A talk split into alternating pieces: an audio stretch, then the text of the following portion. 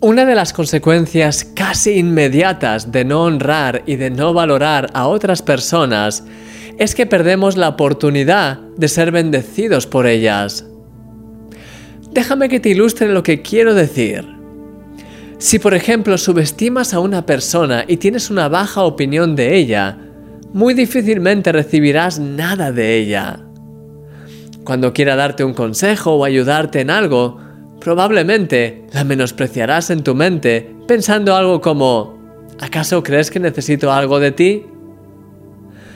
Esto es una forma de orgullo que nos lleva a ver a las personas como si fuesen de una categoría inferior a la nuestra. Jesús dice, el que recibe a un profeta, por cuanto es profeta, recompensa de profeta recibirá. Piensa en el Antiguo Testamento. El pueblo de Israel no creyó ni tomó en cuenta a muchos de los profetas que el Señor les mandó, tales como Jeremías o Ezequiel, y perdieron por tanto las recompensas y bendiciones que Dios había preparado para ellos. Todas las personas que nos rodean tienen de alguna manera la imagen de Dios en sus vidas. Tienen un gran valor. De hecho, a lo largo de mi vida ha habido momentos en los que las personas que menos me esperaba me han sorprendido con ideas, actitudes o iniciativas que han sido de gran bendición para mi vida.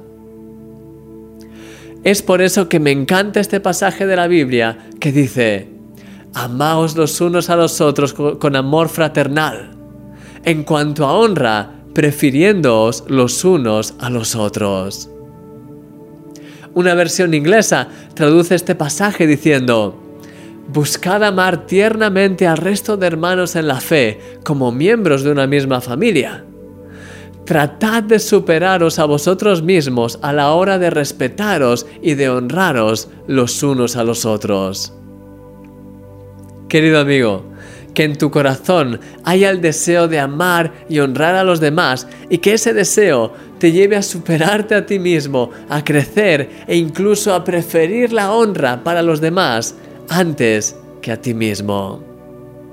Eres un milagro.